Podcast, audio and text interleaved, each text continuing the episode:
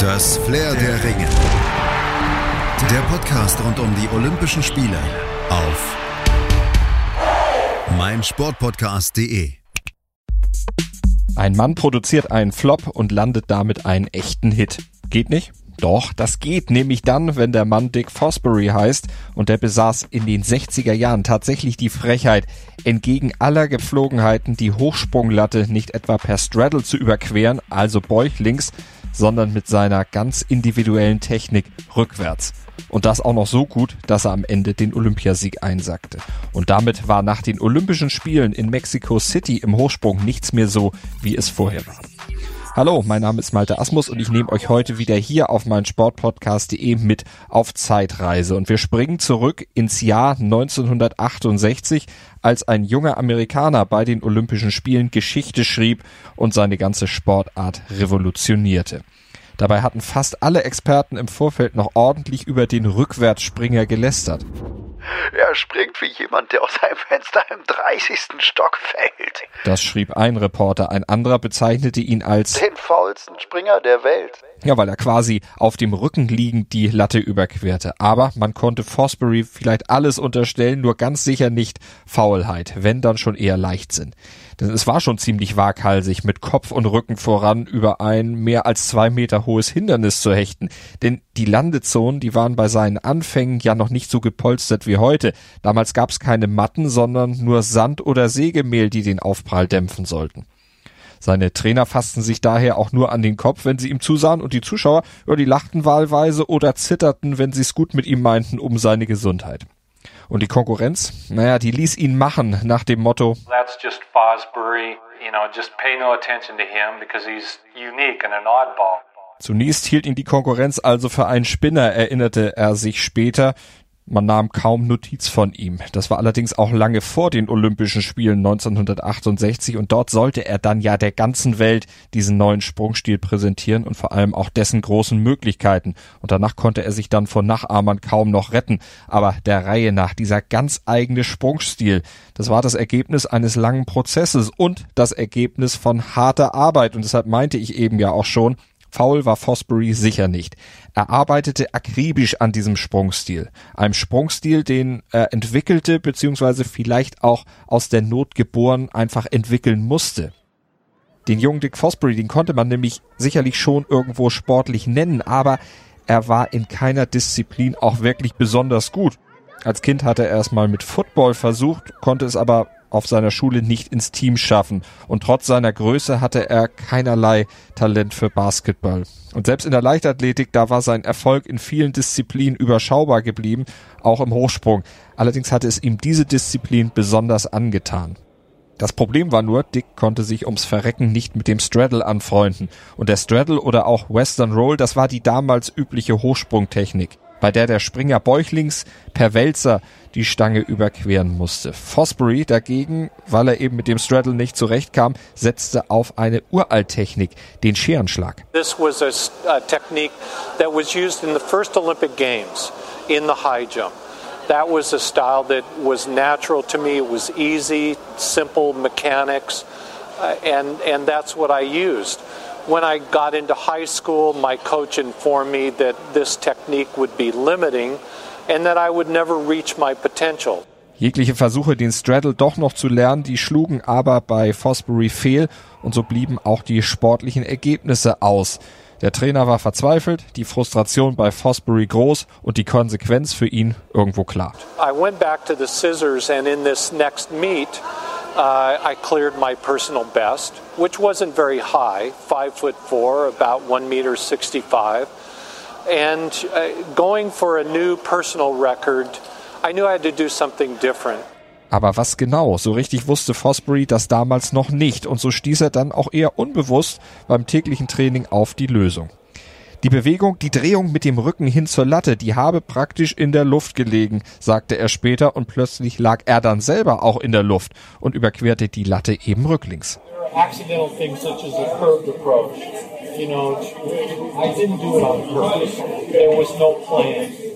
So, to me, my explanation is it's intuitive.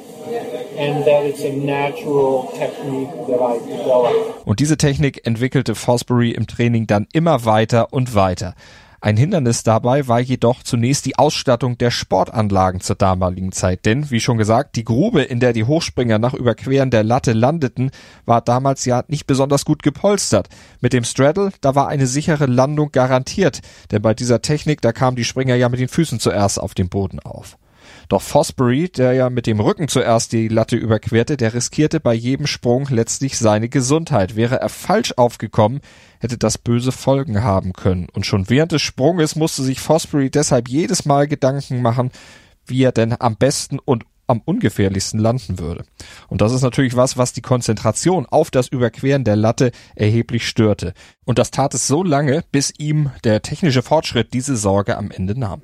The, the technological change that happened in 1964 was uh, the Olympic Games in Tokyo, they introduced the foam pit. And that changed things because we didn't have to worry about how we're going to land. Uh, it, it let us focus on getting over the bar and clearing it. Then, you know, if we landed on our shoulders or on our head, we're still able to get up and jump again. Und Fosbury sprang in den weichen Kunststoff, stand wieder auf, sprang noch einmal und so weiter und so weiter. Und irgendwann, nach ganz, ganz viel Training, dann auch zum Sieg. Und plötzlich war er mit seiner zunächst belächelten Technik ein gefragter Mann und plötzlich auch für die Medien. Höchst interessant. After the first meet that I won, uh, jumping 610, uh, I got interviewed, and, and of course, every writer wants to know what do you call this?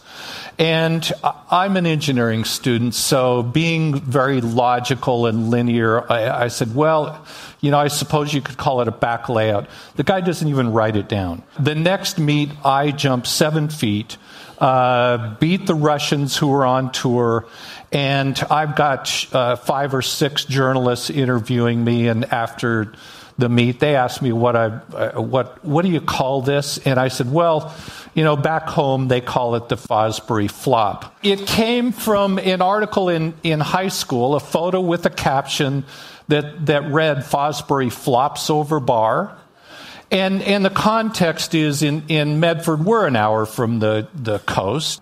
Uh, you know, when you land a fish, it's flopping on the bank, and there's the action. So uh, it was alliterative, it was a conflict, and uh, I got the naming rights.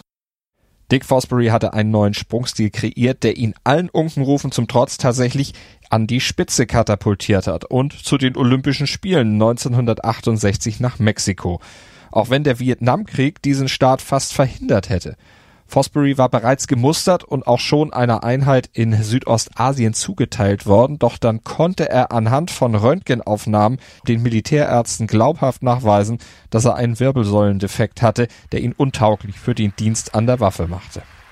Untauglich für den Krieg, aber höchsttauglich für Olympia. Fosbury steigerte nämlich seine persönliche Bestleistung im Olympiajahr auf 2,21 Meter, überstand die Trials, die interne US-Olympia-Qualifikation und flog nach Mexiko zu den Spielen.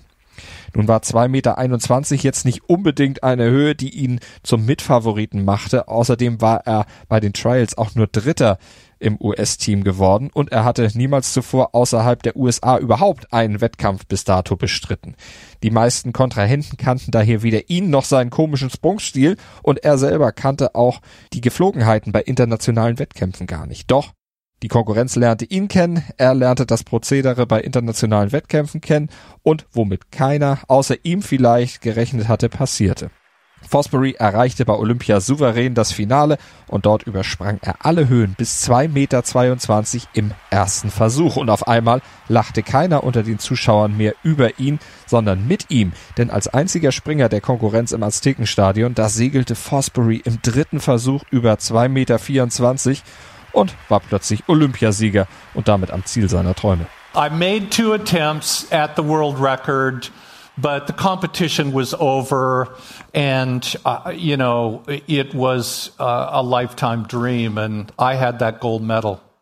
Fosbury hatte die Goldmedaille und nebenbei eine Revolution in seiner Sportart losgetreten, die das Gesicht des Hochsprungs für immer verändern sollte, auch wenn er sich dessen selbst zunächst gar nicht bewusst war und auch dem Hochsprung selber schnell den Rücken kehrte. Denn nur ein Jahr nach seinem Olympiasieg, da beendete er 1969 seine Karriere. Fosbury ging, aber der Flop, der blieb bis heute. To me, the invention of the Fosbury flop is as significant to the history of track and field as the fiberglass vaulting pole and rubberized track and field surfaces. That's how much it changed the event. Das erklärte Hochsprungkollege Dwight Stones im US-TV. Stones war einer von Fosburys Nachfolgern im US-Team und letztlich auch ein Profiteur des Flops, denn die neue Technik, die machte ihn zum zigfachen US-Meister, dreifachen Weltrekordler und zweimaligen Olympia-Bronzegewinner 1972 in München und 1976 in Montreal. I remember in 1972, I was the only flop style jumper to uh, to win a medal. The two guys who beat me both used the old straddle technique. In 1976, all three medalists, my, including myself, used the Fosbury flop. And from then on, after 1976, all the medalists in the high jump have been with the Fosbury flop. Der Straddle war Geschichte und der Flop endgültig der Hit. Schatz, ich bin neu verliebt. Was? Da drüben. Das ist er. Aber das ist ein Auto. Ja, eben. Mit ihm habe ich alles richtig gemacht. Wunschauto einfach kaufen, verkaufen oder leasen. Bei Autoscout24. Alles richtig gemacht. Das Flair der Ringe.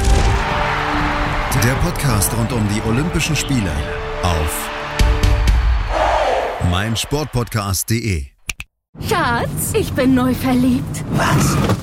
Drüben. Das ist er. Aber das ist ein Auto. Ja, eben. Mit ihm habe ich alles richtig gemacht. Wunschauto einfach kaufen, verkaufen oder leasen. Bei Autoscout24. Alles richtig gemacht.